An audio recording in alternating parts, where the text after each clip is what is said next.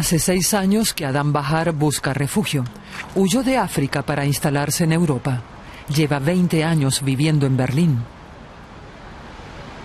Junto a un grupo de refugiados construye una instalación artística con 28 puertas que representan los Estados miembros de la Unión Europea. La idea es que no todas las puertas están abiertas. Eso es lo que ocurre en Europa. Unos países reciben a los refugiados y otros cierran sus fronteras. En Berlín, el sudanés Adam Bahar y otros 50 refugiados tomaron las riendas de su destino. Las sentadas empezaron hace dos años. Se protestaba contra la política de inmigración de Europa y contra la administración alemana. Los refugiados se reúnen ante la transitada puerta de Brandeburgo. Aquí no pasan desapercibidos. Los dramas de los refugiados traspasan las fronteras y llegan a Berlín.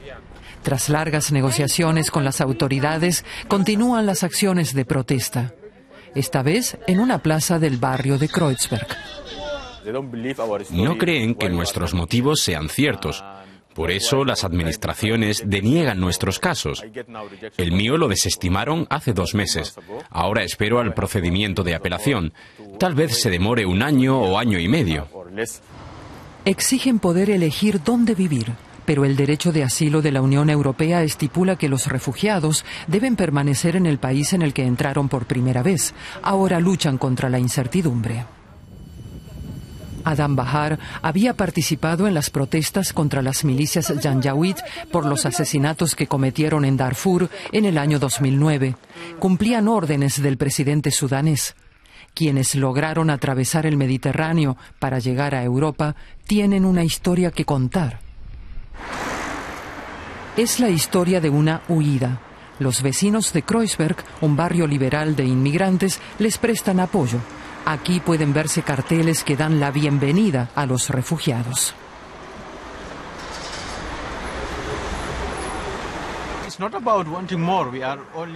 Solo exigimos nuestros derechos básicos. Moverse libremente es un derecho fundamental. Pero se enfrentan a varios obstáculos.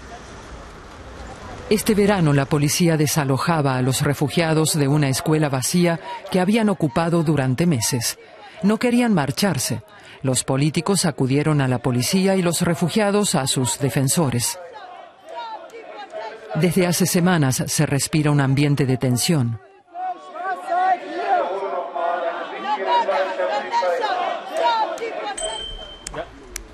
Guardias de seguridad toman el control de la escuela.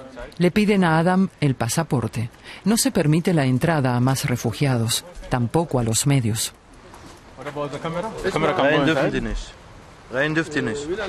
Adam entra solo. Con su celular filma a los asilados que se encuentran aquí. Están enojados con los políticos alemanes. Está clarísimo que no quieren que hablemos de nuestros problemas.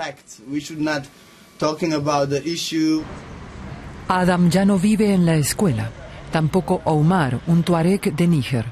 Ambos quieren concienciar a los europeos de su situación. Estoy aquí porque la política europea causó problemas en Libia. Allí trabajaba para el grupo energético francés Areva. Llevaba una buena vida. Tenía de todo. Pero entonces estalló la guerra. En 2011 Francia inició una operación militar contra el dictador libio Muammar el Gaddafi, quien envió a Europa a trabajadores como Omar. Gaddafi generó una crisis de refugiados para presionar a los europeos. De camino a clase de alemán en Berlín. No es fácil. Omar no recuerda dónde está la escuela. El joven descubre a uno de sus compañeros al otro lado de la calle y lo sigue hasta el centro de enseñanza. El sudanés Adam Bahar tiene una cita en una galería de arte de Berlín.